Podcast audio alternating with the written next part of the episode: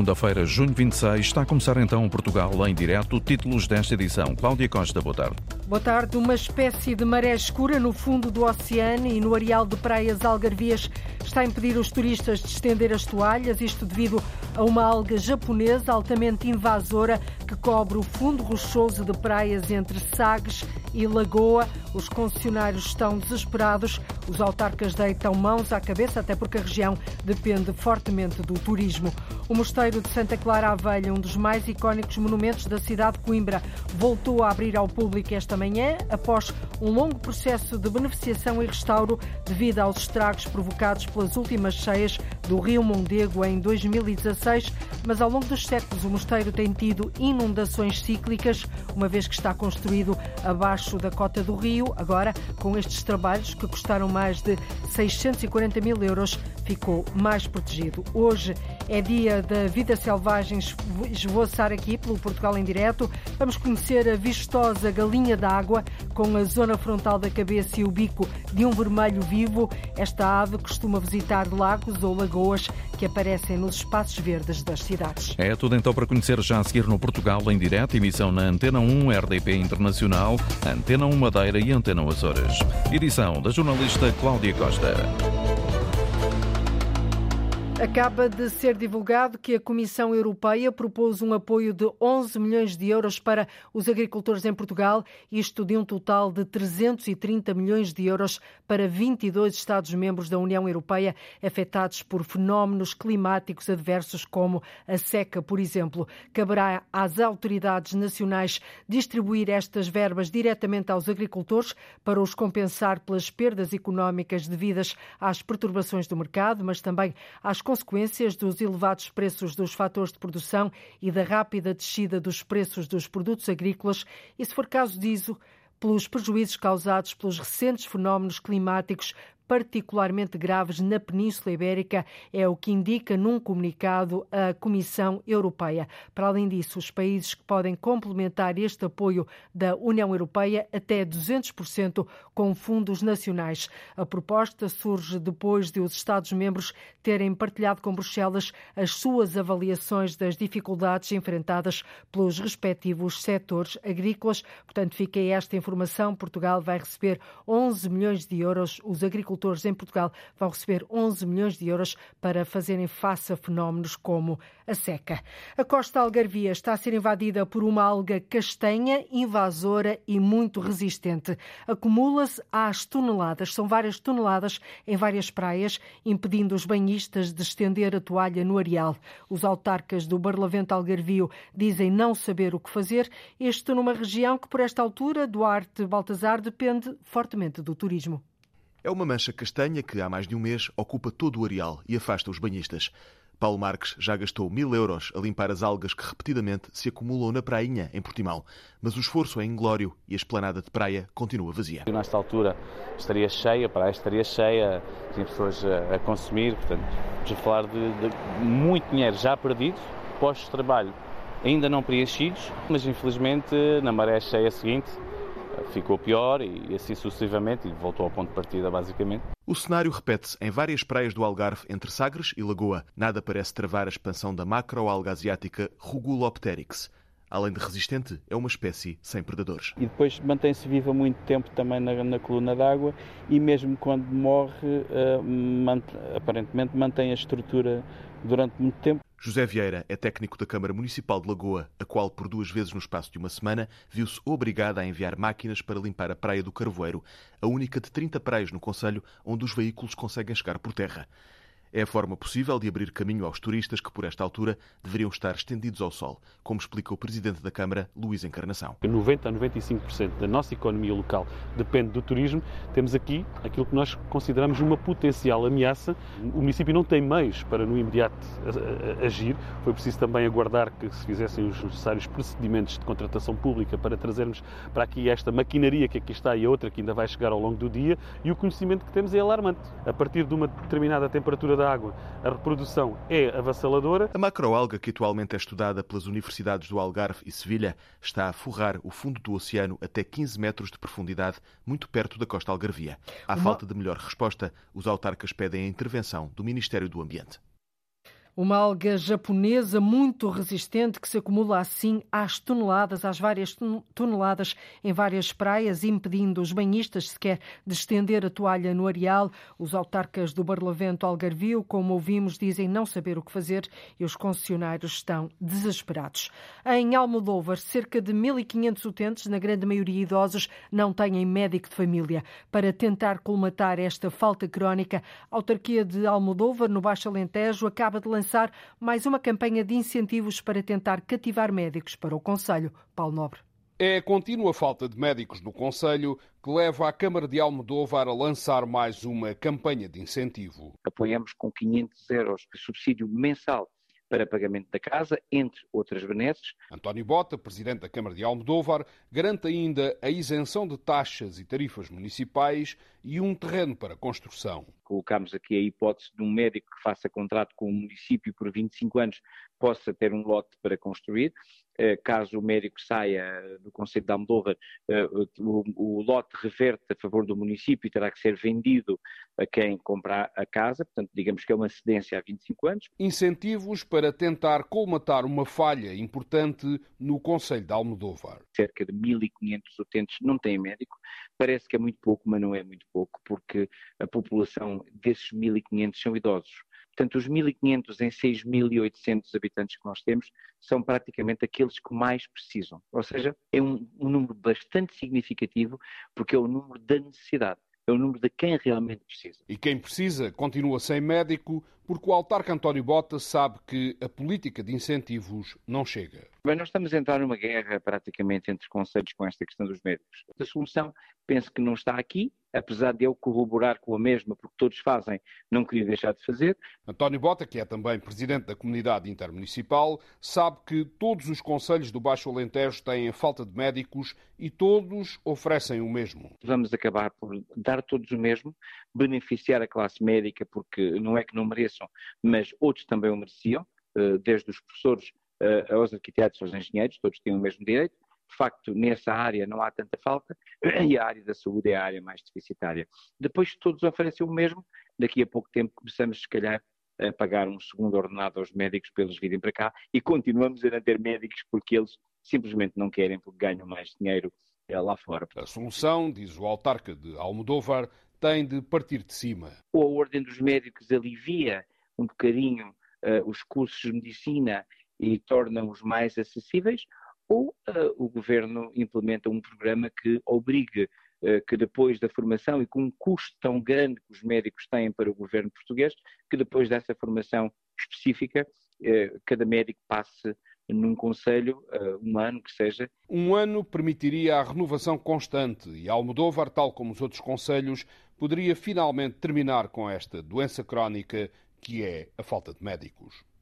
Em Almodóvar, cerca de 1.500 utentes, na grande maioria idosos, não têm assim médico de família. Vila Real tem tido nos últimos tempos um aumento considerável de imigrantes que se instalaram no Conselho. Cerca de mil estão nesta altura sem médico de família, por isso o ACES Marão, Douro Norte, conseguiu garantir um clínico que vai dar resposta a estes cidadãos estrangeiros. Em toda a região, o agrupamento de centros de saúde conseguiu assegurar 15 novos médicos no último concurso que foi lançado. Um desses clínicos clínicos vai então reforçar a equipa de unidade de cuidados de saúde personalizados da freguesia de Mateus, em Vila Real. O diretor executivo do ACES, Gabriel Martins, diz que este médico irá garantir cuidados aos mais de mil imigrantes que estão no Conselho de Vila Real a trabalhar. Vila Real não é exceção. Eh, há, há, há, aqui fenómenos de migração, de entrada, entrada e saída de novos habitantes, que nós temos que estar preparados para eles e, e os serviços, serviços públicos têm que acompanhar essa, esse, esse fenómeno eh, do ponto de vista de, do que nos competia. Nós vamos monitorizando, nós temos um sistema em que cada vez que um cidadão se pretende inscrever numa unidade de saúde, mas por alguma razão não há vagas nos médicos de família, esse cidadão fica registado, fica numa base de dados que nós dispomos e nós, assim que uh, é possível atribuir médico de família, vamos repescar esse utente, vamos avisá-lo que olha, já tem neste momento disponibilidade para se poder inscrever num ficheiro e fica ao critério dele fazer essa inscrição. O agrupamento de centros de saúde Marão Douro Norte tem cerca de 100 mil utentes inscritos nos conselhos de Lijó, Mesão Frio, Mursa, Régua, Sabrosa, Santa Marta de Penaguião e Vila Real. Neste momento, o agrupamento de centros de saúde conta com 70 clínicos. Vai avançando e é encarado com otimismo o processo de criação de um campus universitário da saúde em Torres Vedras, que vai ficar instalado no antigo Hospital do Barro, que encerrou em 2015. A Câmara estabeleceu uma parceria com a Faculdade de Medicina da Universidade de Lisboa. A pandemia interrompeu os trabalhos, que agora seguem de vento em popa. Depois de concluído o projeto, a autarquia vai à procura de financiamento. Otimismo é o sentimento que expõe a Presidente da Câmara de Torres Vedras, Laura Rodrigues, em entrevista ao jornalista Nuno Amaral. É bom que estejamos todos eh, otimistas, tal qual como está o senhor, eh, o senhor eh, diretor da Faculdade, da Faculdade de Medicina da Universidade de Lisboa, porque na realidade o projeto está em, desenvolvimento, portanto temos um memorando de entendimento que data de 28 de junho de 2019. Uh, entretanto, com a pandemia pelo meio, portanto naturalmente as coisas uh, abrandaram, uh, sendo que, portanto, se manteve sempre a ideia de que realmente isto era um memorando para o qual queríamos dar, dar continuidade e, portanto, para uh, dar, uh, uh, dar novamente ali àquele espaço, ao espaço que estava ligado à saúde, a mesma funcionalidade, agora de uma fase muito, muito mais inovadora. E neste e, portanto, momento, Presidente, como está o processo? Neste momento, o, o processo está em desenvolvimento, portanto, temos uma, uma, pequena equipa dedicada e coordenada pelo professor Joaquim Ferreira, que está a fazer, está a ultimar o projeto funcional.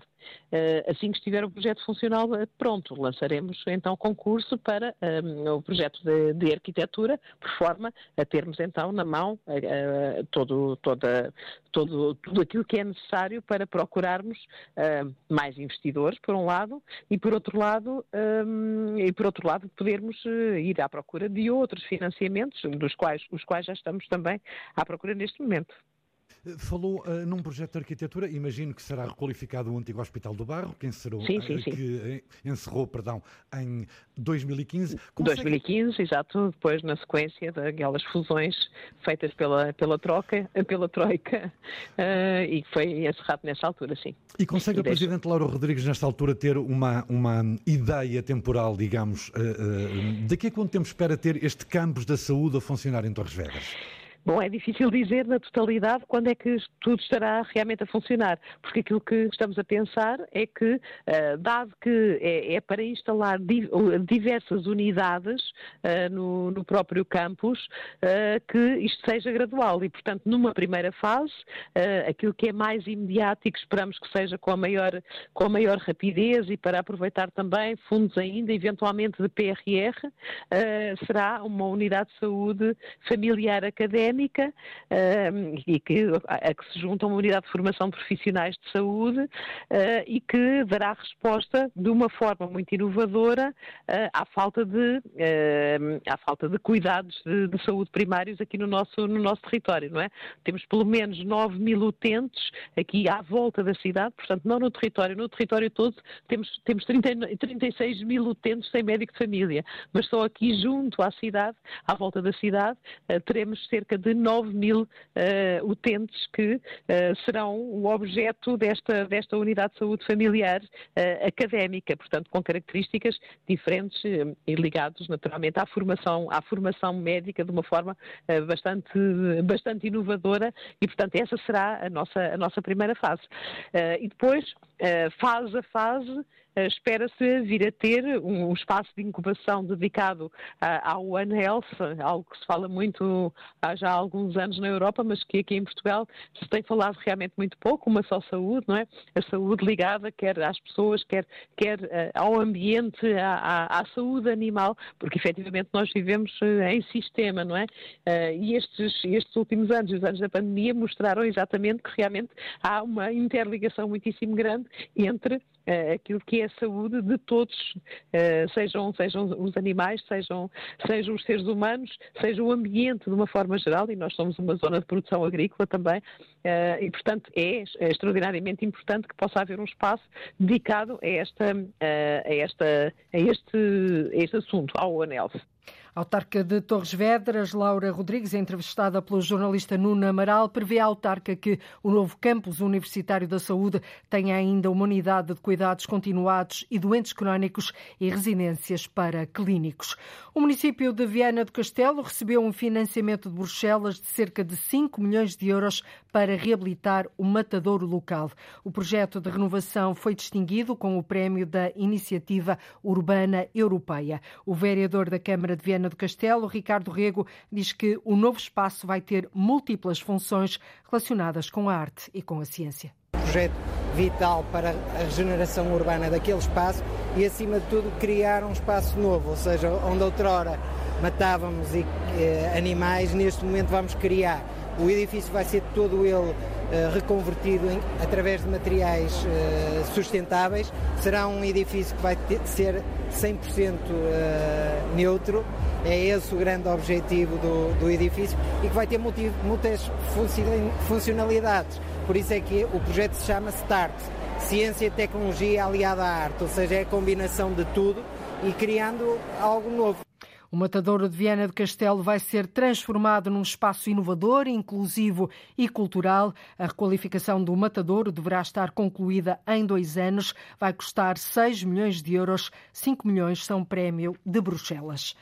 Nos Açores, dos 19 planos municipais de emergência, sete estão em processo de revisão. Trata-se de documentos essenciais para antecipar situações de risco e gerir o apoio à população em casos de catástrofe, algo de resto bastante comum no arquipélago. Mas, para a investigadora Fátima Viveiros, da Universidade Açoriana, a par dos planos municipais de emergência, também deviam ser criados planos especiais para catástrofes naturais, à semelhança do que foi feito em São Jorge a quando do início da crise sismovolcânica. Com um sistema vulcânico em alerta V3 em São Jorge e outro em alerta V2 na Ilha Terceira, repercutir o Plano Especial de Emergência de Proteção Civil para o risco sismovolcânico de São Jorge noutras ilhas é uma opção a ser considerada. Defende Fátima Viveiros, professora de Riscos Geológicos e Planeamento de Emergência na Universidade dos Açores. Pensando que as ilhas dos Açores têm situações de vulcanismo ativo e sismicamente também são ativas, este plano especial para uma crise sismovolcânica aplicado uh, a todas as ilhas poderia realmente já facilitar a resposta num eventual cenário que apareça noutra ilha, porque na verdade São Jorge começou de um silêncio profundo, digamos assim, em minutos passávamos a ter uma sismicidade acima da média. Um plano que contempla um modo de atuação de entidades e população. Foi necessário que a resposta fosse específica para aquele tipo de cenário. Então, a própria Proteção Civil, durante este ano, definiu o Plano Especial de Emergência de Proteção Civil para o risco sismovolcânico na Ilha de São Jorge, onde estão definidos os pontos de encontro, as rotas de evacuação, a função eh, desempenhada por cada uma das entidades, desde a componente científica até todas as autoridades. Fátima Viveiros deixa ainda o alerta. Cada pessoa é agente de proteção civil. Há que ter preparado um kit de emergência e também combinado um ponto de encontro para toda a família. Um trabalho da jornalista Linda Luz, a Universidade Açoriana, uma investigadora da Universidade Açoriana, a dizer assim que, a par dos planos municipais de emergência, também deviam ser criados planos especiais para catástrofes naturais, à semelhança de resto do que foi feito em São Jorge, quando do início recente da crise sismovolcânica. Foram séculos e séculos de inundações. A última foi em 2016 com as grandes cheias do rio Mondego. As cheias são um problema desde que o mosteiro foi aqui criado em bom rigor, porque ele é implantado abaixo da cota do rio. Cheias desde a nascença. De tal modo que um ano depois da igreja estar construída, em 1331, se registra desde logo a primeira cheia. E as portas do mosteiro de Santa Clara Velha, em Coimbra, reabrem hoje. E, portanto, temos neste momento colocados três núcleos de bombas, de duas bombas em cada núcleo, para para a retirada de toda a água que possa aqui estar dentro. A Jornada Mundial da Juventude vai contar com hóstias feitas com trigo alentejano.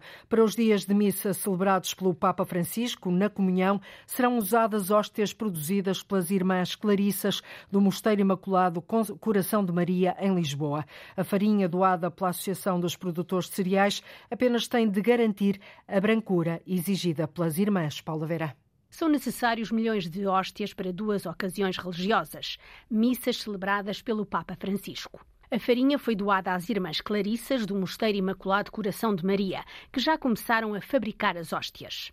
São duas toneladas de trigo com chancela alentejana, como explica José Palha, presidente da Associação Nacional de Produtores de Cereais. É um trigo nacional da marca Cereais do Alentejo, que teve que obedecer às características técnicas que as irmãs queriam, que tinha a ver com a, com a brancura da, da farinha. Enfim, tivemos que cumprir os critérios técnicos que elas pediram e, como hoje era assim fizemos, e, e pronto, elas estão uh, neste momento em produção. Nós demos o que nos pediram. O nosso pequeno contributo seria pelas hóstias e, e oferecemos a quantidade que nos foi pedida.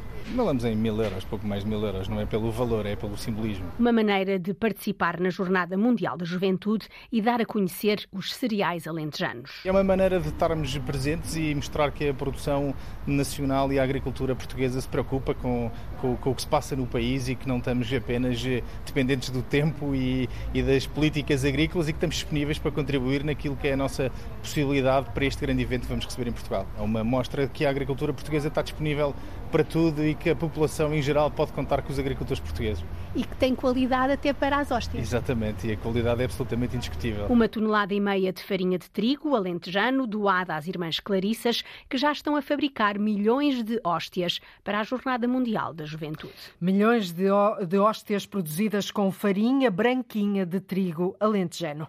A Câmara de Guimarães é a segunda autarquia do país a aderir ao projeto de reciclagem de cápsulas de café, uma iniciativa que junta a Associação Industrial e Comercial do Café, a empresa municipal Vitros Ambiente e 12 marcas de café. O objetivo é aproximar os consumidores dos pontos de recolha que já foram colocados em todas as freguesias de Guimarães e duas dezenas de espaços comerciais. Ana Gonçalves. É o segundo município do país a aderir ao projeto de reciclagem de cápsulas de café e, a partir de agora, todas as freguesias de Guimarães e 20 espaços comerciais têm contentores para depósito de cápsulas de café usadas. A iniciativa foi lançada pela empresa municipal Vitros Ambiente, que lançou depois o repto à Associação Industrial e Comercial do Café. Ou seja, nós desafiamos a Associação Industrial e Comércio de Café por forma a reaproveitarmos as cápsulas de café, porque consideramos que é um resíduo que pode ser valorizado ao invés de ir para, para aterro, na medida em que podemos aproveitar o plástico, o alumínio e também a borra para dar origem ao composto, e também porque estamos a falar de um resíduo que é produzido cada vez em maior escala e também que demora em 300 anos a decomporem-se em aterro. Ou seja, se conseguirmos reduzir e retirar este resíduo do aterro e dar-lhe uma nova vida numa ótica sempre de economia circular e proteção do nosso ambiente, é sempre esse o nosso objetivo e foi nesse, com esse intuito que lançamos este novo projeto. João Pedro Castro, da Vitros Ambiente, os contentores já estão em todas as freguesias do Conselho Vimaranense e também em espaços comerciais. As cápsulas de café usadas, depois de recolhidas, vão para o Ecocentro de Aldão e são posteriormente levadas pela Associação Industrial e Comercial do Café para um reciclador. O plástico é separado do alumínio, enquanto a borra de café é transformada em composto orgânico para fertilizar as terras. No reciclar é que está o ganho. A Câmara de Guimarães é sim a segunda autarquia do país a aderir a este projeto de reciclagem de cápsulas de café.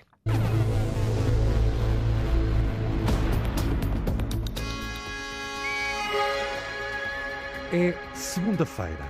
A protagonista da nossa história de hoje é a visita habitual de muitos parques e jardins urbanos que tenham lagos ou cursos de água em abundância. E quem é esse protagonista, Luís Henrique Pereira? É a galinha d'água ou franco d'água, como também é conhecida. Estamos no Parque da Cidade do Porto. Os Nossos Animais Selvagens, o único documentário sonoro sobre vida selvagem na rádio em Portugal. Para ouvir e ver através da rádio já daqui a pouco. É um dos mais icónicos monumentos da cidade de Coimbra, agrega um valioso e vasto património histórico e cultural. Após um longo processo de beneficiação e restauro, devido aos estragos provocados pelas cheias do Rio Mondego em 2016, o Mosteiro de Santa Clara à Velha, monumento nacional, voltou a abrir portas ao público esta manhã. As obras custaram mais de 640 mil euros. Horácio Antunes. Foram séculos e séculos de inundações. A última foi em 2016, com as grandes cheias do rio Mondego. As cheias são um problema desde que o mosteiro foi aqui criado em bom rigor, porque ele é implantado abaixo da cota do rio. De tal modo que um ano depois da igreja estar construída, em 1331, se registra desde logo a primeira cheia. Foi uma relação problemática ao longo dos séculos, tendo sido abandonado. Foi na década de 90 do século passado que foi sujeito a uma intervenção profunda que tornou um dos mais icónicos monumentos de Coimbra, com visitas quase obrigatórias. Mas as cheias do Rio Mondego nos últimos anos obrigaram a medidas de recuperação e prevenção para proteger o património. Por um lado, o restauro do nosso monumento e todos os elementos pétreos, azulejares, cerâmicos que foram destruídos, todos os elementos mecânicos e elétricos também ficaram destruídos, desde o sistema da rega até ao sistema de videovigilância e, portanto, temos neste momento colocados três núcleos de bombas, de duas bombas em cada núcleo,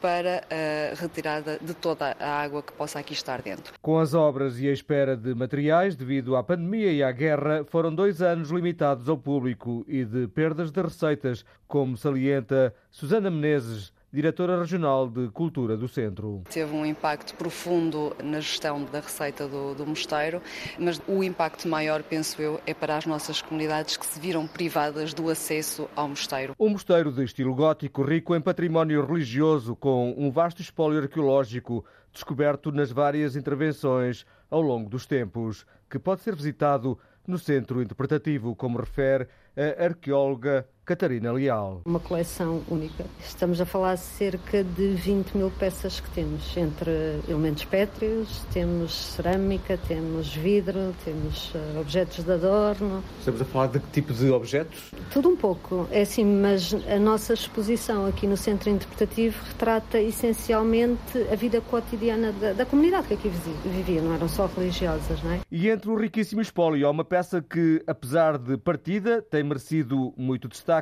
por ter sido de um imperador chinês. De facto, é um exemplar único em Portugal que tem sido alvo de curiosidade eh, da comunidade científica um pouco por todo lado, porque tem essa particularidade. Eh, não tem decoração nenhuma, é toda amarela e pelo facto de ser essa a cor, que era reservada apenas à família imperial chinesa e estar num sítio como este, tem sido alvo de inúmeros estudos de investigação. As portas do Mosteiro de Santa Clara a Velha, monumento nacional desde 1910, reabriram esta manhã após uma longa intervenção desenvolvida pela Direção Regional de Cultura do Centro no âmbito do Programa Operacional Centro 2020. Obras orçadas em cerca de 642 mil euros. É património nacional, um dos mais icónicos de Coimbra, depois de uma intervenção superior a meio milhão de euros. O Mosteiro de Santa Clara à Velha voltou a abrir ao público esta manhã. É uma ave muito comum que de certeza já avistamos em parques ou jardins urbanos. A zona frontal da cabeça e o bico são de um vermelho vivo, por isso não passa despercebida. A galinha d'água gosta de visitar lagos ou lagoas que aparecem nos espaços verdes das cidades. Às vezes avistam-se com os filhotes porque fazem um ninho nas zonas de vegetação mais densa que rodeiam os parques urbanos. Assim acontece no Parque da Cidade do Porto, local por onde hoje passa a rubrica Os Nossos Animais Selvagens.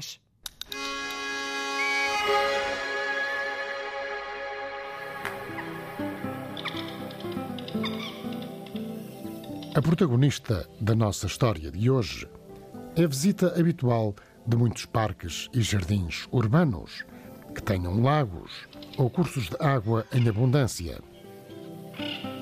É muito fácil de identificar e é também comum avistá-la com filhotes. É a galinha d'água ou franco d'água, como também é conhecida. Estamos no Parque da Cidade do Porto. É uma área muito visitada por famílias, desportistas ou pessoas que gostam de natureza e atividades ao ar livre. Há muitas árvores de diferentes espécies e lagos generosos. São quatro ao todo. Este é o maior parque urbano do país.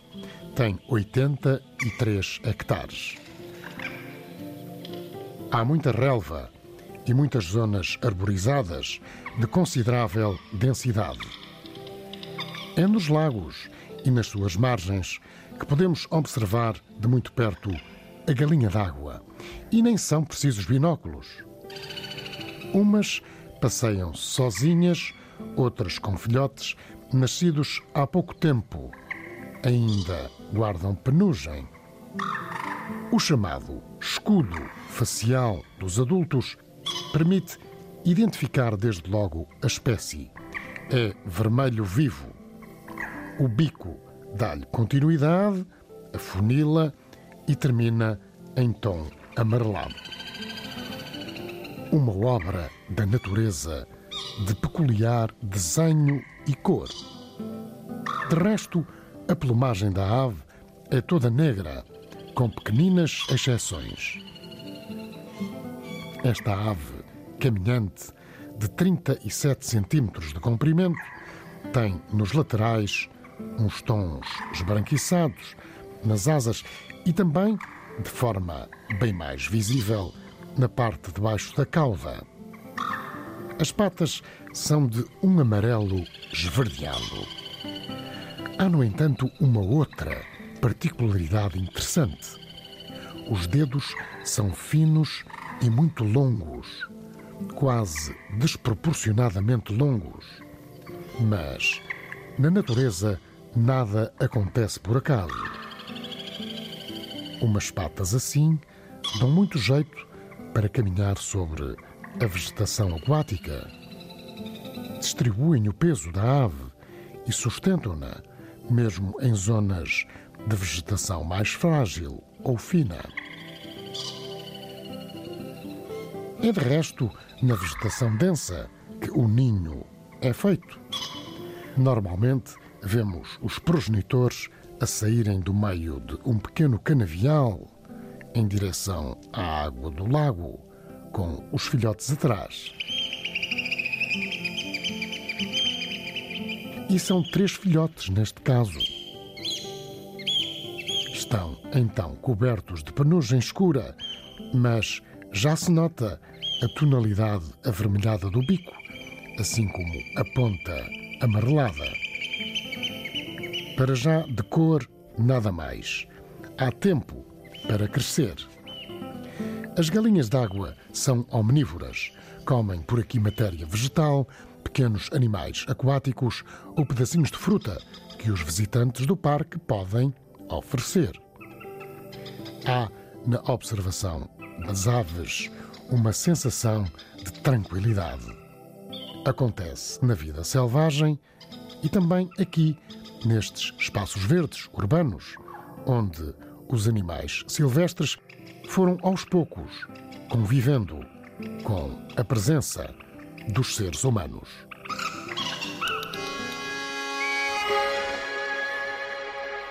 Os nossos animais selvagens, o único documentário sonoro da Rádio Portuguesa, é uma rubrica de Luís Henrique Pereira, com sonoplastia e pós-produção de Edgar Barbosa, Rui Fonseca, Rui Coelho e Cláudio Calado, uma rubrica que de resto pode ouvir a qualquer hora na RTP Play.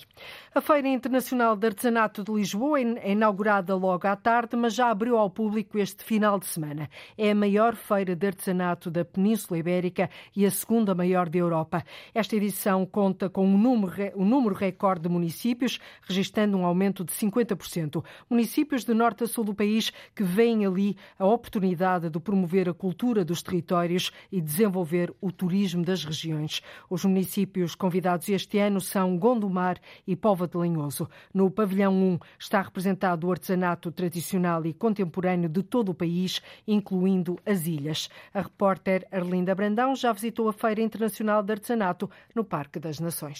Chamo-me Delfim Manuel, sou de Santirce e sou artesão de cerâmica, faço figurado há 44 quatro anos. São já centenas de peças feitas à mão que Delfim tem trazido ao longo dos anos à Feira de Artesanato da FIL no Parque das Nações. Este ano, a filigrana está em destaque na feira e no que traz Delfim, que a integrou no seu trabalho para lhe dar inovação. São umas bases uh, trabalhadas em, em prata uh, por, ciseladores portugueses, uh, todas feitas à mão todas recortadas, basadas. Depois a imagem do Santo António, que é feita em cerâmica, que é feita por mim, essa é feita por mim. Depois é toda dourada, a, a figura é toda, toda dourada, mais ou menos como as peças do século XVIII das igrejas de arte sacra. Os resplendores de Santo António do Menino e as cruzes tudo isso é, é, é com filigrana portuguesa, tudo banhado, plaqueado a ouro. Peças com aplicações de filigrana de Gondomar. Gondomar, que com a Póvoa de Lanhoso são os municípios convidados na edição deste ano da FIL, Feira Internacional de Artesanato de Lisboa. Lancei-lhes este desafio deles serem um município convidado porque são peças únicas.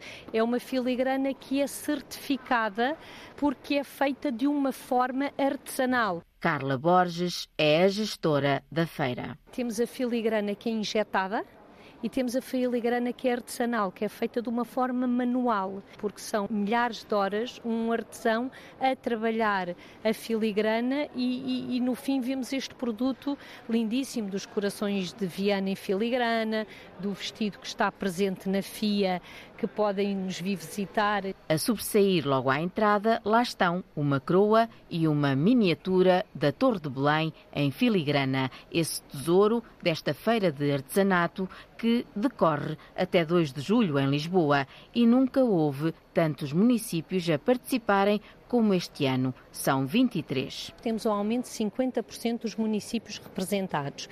E os municípios que trazem uma forte representação de artesãos são os municípios que são muito fortes em artesanato, apesar de termos outros, mas que por vezes não estão presentes devido a, a festas populares da região. Portanto, temos, como já disse, Gondomar, Pova do Lanhoso, as Caldas, da Rainha, temos a Câmara de Mafra, temos também este ano connosco Constância, Sardual, Abrantes, temos a Câmara Municipal de Serpa com uma forte representação de produtos endógenos, temos Barcelos que está sempre presente, temos Oleiros também, portanto temos aqui uma forte representação dos municípios. No pavilhão 1 está representado o artesanato tradicional e contemporâneo do país, incluindo as ilhas. No pavilhão 2 estão as diferentes culturas do mundo na área internacional e no pavilhão 3 estão a gastronomia, os jogos tradicionais, o folclore e a música.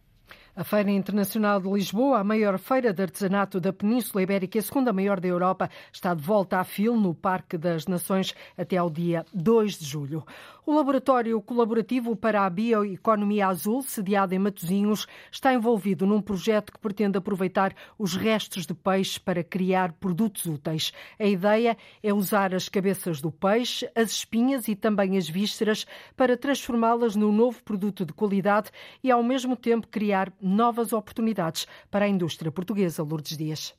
Estima-se que mais de 10 milhões de toneladas de restos de peixe em todo o mundo vão direitinhos para o lixo, sem sofrerem qualquer transformação. Ora, o Laboratório Colaborativo para a Bioeconomia Azul está envolvido num projeto que pretende transformar as espinhas, as vísceras e as cabeças de peixe em produtos úteis. Em Portugal, já alguma coisa está a ser feita, diz a responsável do projeto, Maria Coelho. Nós temos grandes geradores de coprodutos em Portugal, temos as conserveiras, eh, temos a salga do bacalhau, temos a indústria do processamento. E neste momento em Portugal, todos estes coprodutos, uh, e temos um, uma boa indústria construída à volta disso, são transformados em matéria para dietas eh, de, de aquacultura ou outras, outro, outro tipo de produção animal, digamos assim. Mas ainda há muito desperdício de peixe que pode ter outros aproveitamentos, tal como já se faz em alguns países nórdicos. Pode ser usada a pele do peixe para a regeneração, por exemplo, através da extração do, do, do colagênio.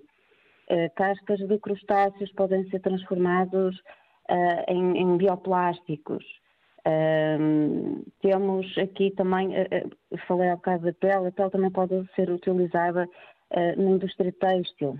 Ou seja, os nossos parceiros neste projeto são a Noruega e, e a Islândia e são excelentes exemplos uh, de países que já têm aqui um, um, um, estas cadeias, estas novas cadeias que para nós são novas, não é?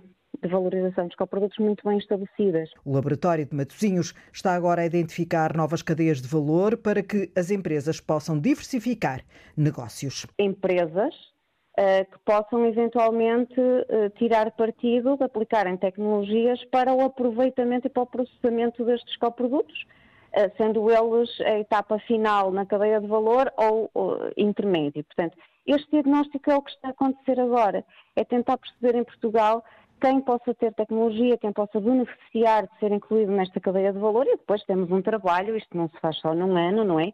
De sensibilização do mercado, explicar qual vem a ser o impacto com base uh, nestes pilotos internacionais. Este trabalho do Laboratório de Bioeconomia Azul de Matosinhos vai prolongar-se durante um ano. Um projeto que pretende aproveitar os restos de peixe para criar produtos úteis e, ao mesmo tempo, criar também novas oportunidades para a indústria portuguesa. O município de Belmonte está a promover o controlo das colónias de gatos com o apoio da Associação Guardense de, Guardense de Proteção Animal, a Casota. Graças ao protocolo celebrado entre as duas entidades, estão criadas as condições para que seja implementado o programa que promove a captura, a esterilização e a devolução dos animais aos locais de origem.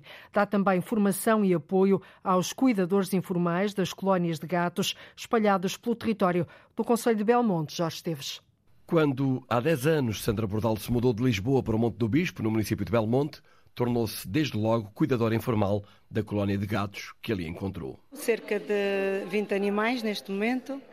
Eh, pronto, eu crio-lhes o abrigo, eh, ponho a comida e a alimentação diariamente. Eles ficam mais tranquilos, não há tantas brigas, não há marcação de território, a própria saúde pública não há tanto falta de higiene. A própria população fica mais tranquila, mais tranquila? Claro que sim, a própria, o ambiente sim, e aprendem depois, como eu, eu que não sou de cá, a forma como eu fazia também despertou as curiosidades de alguns cuidadores e começaram acredito que quero acreditar que sim, que, que, tenho feito o meu melhor para transmitir o que é cuidar uh, mais e melhor. Foi delas que partiu uh, a vontade de, de fazer e alertaram o município para essa situação depois nós, com a, com a ajuda da, da, nossa veterinária, a doutora Joana, que, que implementou e, tem, e agora com a colaboração também da Casota, da Associação da Casota, que acaba por fechar o ciclo eh, na ajuda nas capturas e nesta divulgação, que é muito importante para todos podermos eh, cuidar daquilo que é uma obrigação. Paulo Borralhinho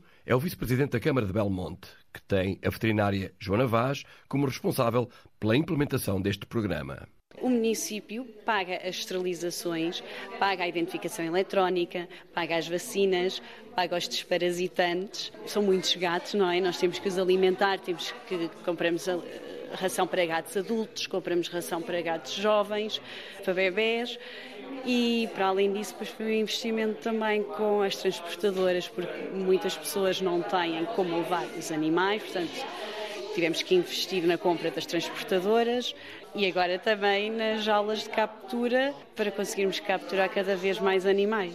Na implementação de um programa regulamentado há já seis anos e que obriga as câmaras municipais a concretizá-lo para controlar as colónias de forma a proteger a saúde pública e tranquilizar as populações. É obrigatório os municípios terem implementado este programa. As juntas de freguesia, muitas ainda não estão informadas, que era importante os municípios informarem do programa às juntas. Teresa Duran, a presidente da Associação Guardense de Proteção Animal, a Casota. Já nos disponibilizámos a fazer sessões destas de formação, de divulgação nas juntas de freguesia, porque não fazendo nas áreas rurais, não, não executando este programa, vamos continuar a, ter superpopulação de gatos e, portanto, há sempre aquele escorraçar dos gatos que são indesejáveis, quando não é de todo isso que, que devia acontecer. O município de Belmonte conta por protocolo com a colaboração da Associação A Casota.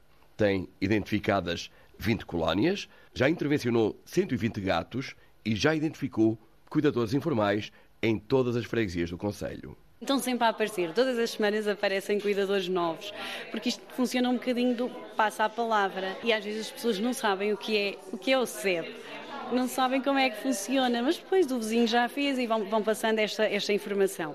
Neste momento contamos com mais de 30 cuidadores. É compensador ser cuidador? Ah, é, é muito gratificante. Aliás, eu cada vez que salvo um animal, ou que pelo menos que ele esteja no abrigo, que é as colónias, é o nome que se dá dos animais de rua, dar-lhes esse conforto e alimentação, para mim é muito gratificante, sim. Belmonte está assim a promover o controlo das colónias de gatos. E a terminar, fecho com esta informação, a Câmara de Lisboa vai conceder tolerância do ponto aos trabalhadores do município no dia 4 de agosto para poderem participar na Jornada Mundial da Juventude e recomenda teletrabalho de 31 de julho a 3 de agosto. É tudo por hoje. Voltamos amanhã. Contamos com a sua escuta. Até lá. Fique bem.